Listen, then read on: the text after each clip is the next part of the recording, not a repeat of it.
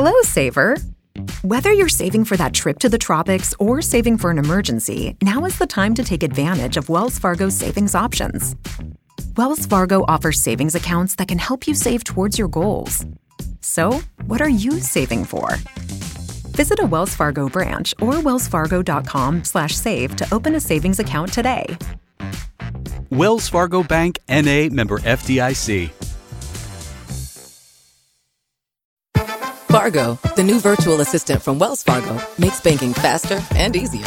Like this. Fargo, what's my checking account routing number? And this. Fargo, uh, turn off my debit card.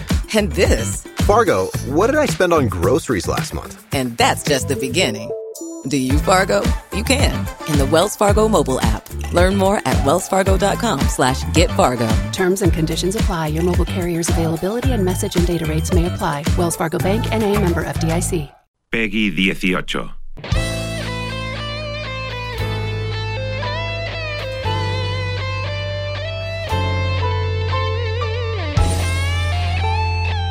En el capítulo de los viernes sabéis que abrimos esta página en este libro cafetero de sobre videojuegos. Es algo que mm, comenzamos a hacer el año pasado. Yo estoy muy insistente. Yo sé que hay algunos oyentes que dicen, es que yo no juego a videojuegos, entonces cuando llega a este espacio me siento un poco desconectado. Pero quiero que se entienda bien que no solamente es una nueva forma de entretenimiento que atrapa a generaciones, sino que está sustituyendo eh, industrialmente, está por encima del cine, es, una fórmula absolutamente exitosa y en todo caso nos permite sumergirnos en nuevos mundos, en nuevas tendencias de diseño, gráficas y vivir realidades paralelas y es una auténtica pasada. Los jueves por las tardes lo voy a recordar porque eh, todavía no lo habíamos anunciado porque lo estamos haciendo de forma más o menos improvisada, pero los jueves por las tardes, a partir de las 7 de la tarde, en el canal de YouTube y en el canal de Twitch de Radio Cable, retransmitimos en directo algunas partidas, charlamos con eh, jugadores y entre otras cosas conversamos, grabamos esta conversación que se emite después aquí los, los viernes. Ahora mismo hay gente que está en directo participando a través del chat del programa y hoy nos va a acompañar en esta ruta mm, gamer de los viernes Enjoy the Silence, Enjoy the Silence, buenos días. A ver, ahora, ahora, ahora te saludo. Enjoy the Silence, buenos días. Muy buenos, Fer y compañía. Oye, muchas gracias en primer lugar. Es un ratito que dedicamos cada semana aquí al ocio electrónico. Yo sospecho que no le pilla de nuevas a muchos oyentes de la cafetera, pero hay mucha gente todavía que nos escucha y que son de otras generaciones, que dice, yo no juego eh, por ordenador. Hay muchos tipos de juegos. Hay algunos que se parecen a películas, hay otros que son de guerra exclusivamente, de batalla, de luchas, de disparos. Hay muchos tipos. Hoy me decía Enjoy the Silence, yo quiero hablaros de uno en concreto que se llama Super Smash Bros. Hemos estado viendo algunos gráficos, parecen unos dibujos animados, algunos de los personajes incluso te diría reconocibles para los que les gusten los dibujos animados. ¿Qué tipo de videojuego es? Es un juego de lucha, pero es el juego de lucha más atípico que os podéis encontrar. Estamos hablando de un juego de lucha crossover entre no ya solamente los personajes de Nintendo, que, que sería lo normal, y que de hecho con eso esa fue la premisa inicial, sino que es el crossover definitivo de cualquier, o sea, de este medio del medio de los videojuegos. Podemos encontrar personajes de, representados de, por ejemplo, Final Fantasy, de Dragon Quest, de Kingdom Hearts, eh, de los rivales históricos eh, entre sí de los juegos de lucha que son Street Fighter, Tekken, incluso el legendario King of Fighters también. Podemos encontrar, por ejemplo, Castlevania, podemos encontrar eh, representados en forma de ayudantes, pues otras sagas como Golden Sun, por ejemplo, que es una de las sagas más menospreciadas, por desgracia, de Nintendo. Eh, la friolera de 89 personajes jugables con 113 escenarios con dos versiones adicionales diferentes, o sea, 339 escenarios representados además con más de 1.100 canciones, o sea, una puñetera eh, lista de, Spotify entera. Y en total la, la, lista de juegos ascienden a 400 y algo, de todas las compañías, aunque solamente sean leves menciones.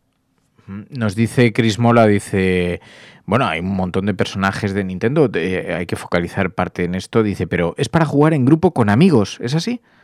Sí, a ver, lo puedes jugar tú también solo, de hecho tiene un modo historia pensado tanto para un jugador como para varios, pero sobre todo enfocado para el modo historia de un jugador.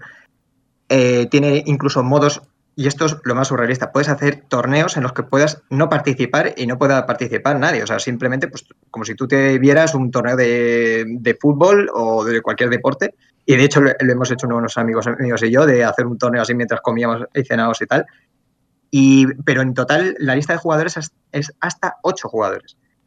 Eh, y además es súper configurable, lo puedes hacer por equipos, lo puedes hacer individual, puedes configurar la inteligencia artificial de los, de los enemigos, con lo cual lo puede jugar cualquier tipo de persona de cualquier edad y de, cualquier experiencia jugando videojuegos, lo puedes, eh, puedes configurar, por ejemplo, los objetos también, que eso es una parte importante del juego, porque te puede cambiar por completo el devenir del juego, eh, si quieres poner los, los ataques finales, lo que quieras. Lo puedes configurar a tu antojo y encima tienes incluso cuatro, tres o cuatro sistemas de, juego distintos de mandos, con lo cual la experiencia es prácticamente para todos los públicos.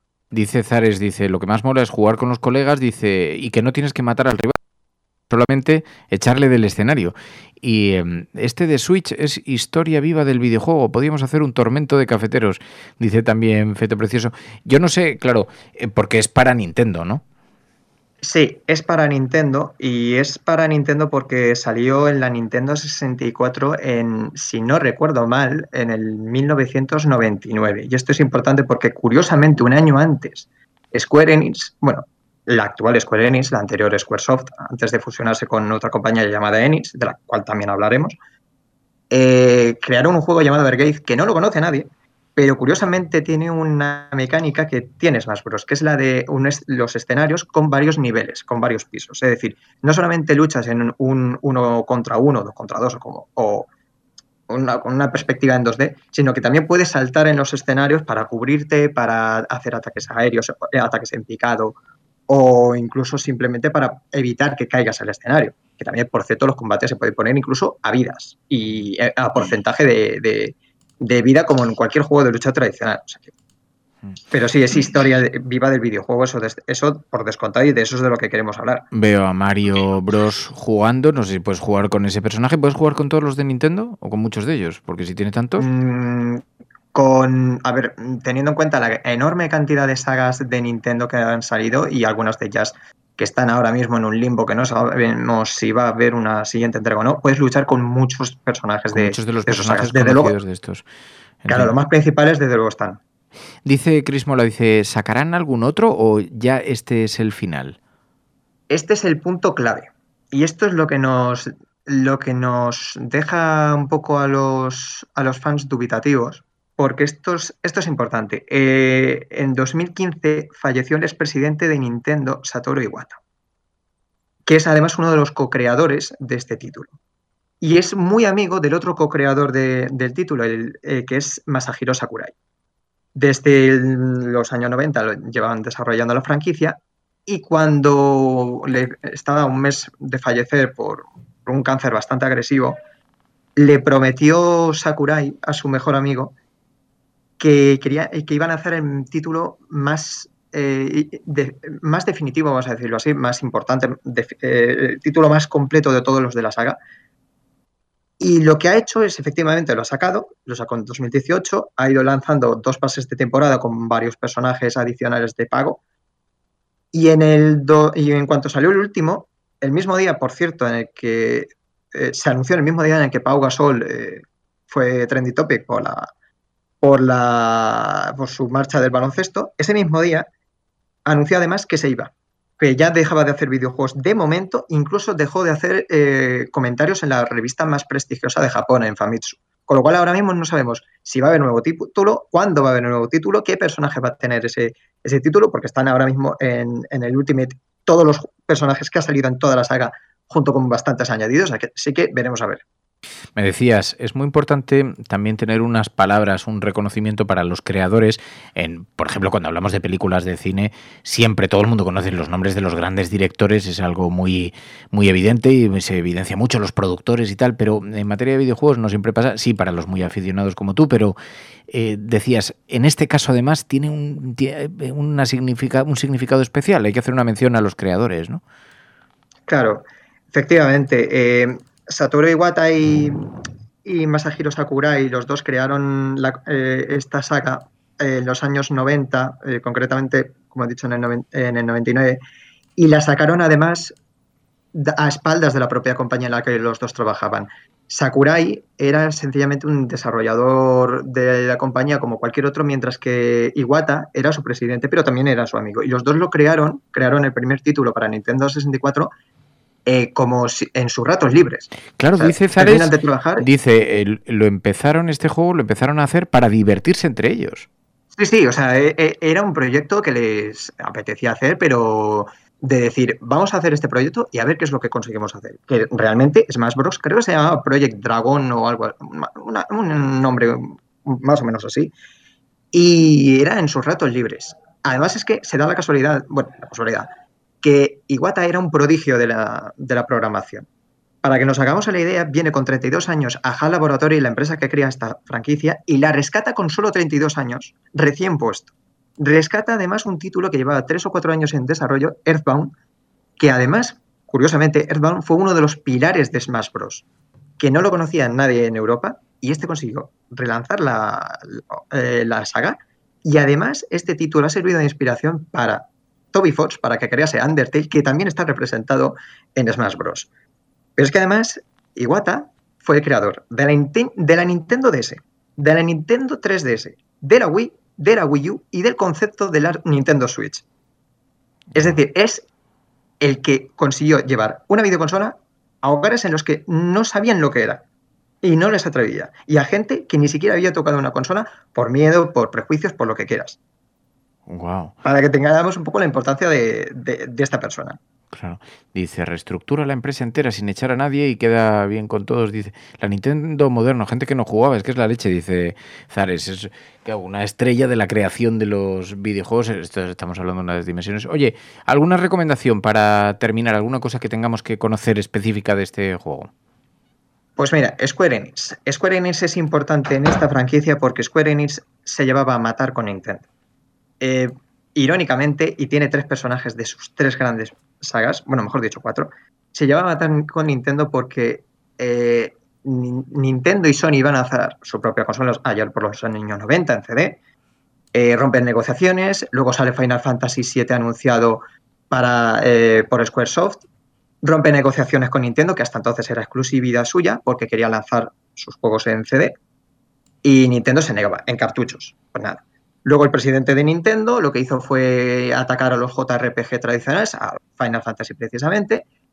Durante muchos años Square Enix se negó a lanzar un título de canónico en su en, consolas de Nintendo, nada más que remasterizaciones. Y da la casualidad de que años más tarde eh, reabren negociaciones y en el Smash Bros. Brawl, en la entrega de Wii, aparece el guionista de Final Fantasy VII y el compositor Nobuo Uematsu, el legendario compositor de Final Fantasy VII, en el modo historia del, Smash Bros. Brawl. A modo de decir, vale, esta es nuestra historia, la hemos cagado de billón, porque la hemos cagado, pero vamos a arreglar eh, las relaciones. A partir de ahí, en la siguiente entrega, la de 3DS, aparece Cloud, el protagonista de Final Fantasy VII, y en este último título aparece su legendario rival, Sephiroth, el héroe de Dragon Quest, que encima es creación de eh, Akira Toriyama, el creador de Dragon Ball, y el remate final fue Sora, de Kingdom Hearts, que tenían que depender de los derechos de Disney. Y por desgracia, no pudieron ni contar con Goofy, ni con Mickey, ni con Donald, que son la trinidad de personajes de esta saga, en este título. Dicen, bueno, la música. Y dice Chris Mola, eh, la música tiene un capítulo aparte, ya lo mencionaba antes en efecto en Joy the Silence. Y Chris Mola dice, ¿y para cuándo una partida conjunta? Pues eh, habría que organizarla. Eh, mucho pedís de todas maneras. Bueno, solo admite ocho jugadores simultáneos, ¿no? En todo caso. solamente podría ser en Nintendo Switch. Ese es el problema. Claro. Pero si los servidores dejan que ese es el punto débil que tiene, y hay que decirlo así, el punto débil que tiene Super Smash Bros. Ultimate eh, no es que tenga buenos servidores. De hecho, en el último torneo que hubo con la incorporación de Sora de Smash, se cayeron los servidores en pleno torneo competitivo de, de último nivel. Pero si se puede hacer un torneo, desde luego a mí me encantaría. Dice el Circa, muy recomendable el libro de Iwata que ha salido hace poco. Y, Sí. y dice que, me- dice que está, que está muy bien y dice, y muy interesante, dice el Sirka, mirarse los trailers de los anuncios de personajes. Son cortos de animación brutales, brutales. Sí. Así que lo dejamos apuntado como, como próxima misión. Pues Enjoy the Silence, te lo agradezco un montón, Enjoy. Hay un montón de cosas que podríamos, sobre las que queríamos, podríamos profundizar, pero esta aproximación a este videojuego para que tengamos la fotografía Super Smash Bros. Y te agradezco mucho. Recuerdo, los jueves por las tardes, a partir de las 7, estamos en Twitch y en el canal de YouTube y estamos jugando, hablando de videojuegos, eh, montando el programa, en fin, todas estas cosas. Así que una buena ocasión. Oye, Enjoy, que gracias de corazón eh, por todo, como siempre. Nada. A vosotros. Un Por, abrazo. por- por el pedazo de programa y a los, por supuesto, a los cafeteros. Un abrazo muy fuerte, cuídate. Un abrazo.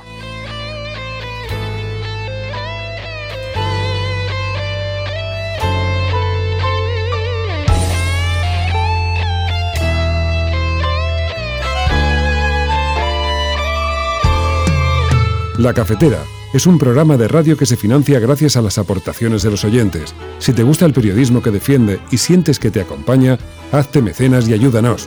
Infórmate en radiocable.com barra mecenas.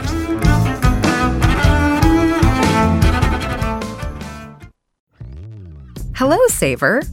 Whether you're saving for that trip to the tropics or saving for an emergency, now is the time to take advantage of Wells Fargo's savings options. Wells Fargo offers savings accounts that can help you save towards your goals. So, what are you saving for? Visit a Wells Fargo branch or wellsfargo.com/save to open a savings account today. Wells Fargo Bank NA member FDIC. Hello, Saver. Whether you're saving for that trip to the tropics or saving for an emergency, now is the time to take advantage of Wells Fargo's savings options. Wells Fargo offers savings accounts that can help you save towards your goals. So, what are you saving for? Visit a Wells Fargo branch or wellsfargo.com/save to open a savings account today. Wells Fargo Bank NA member FDIC.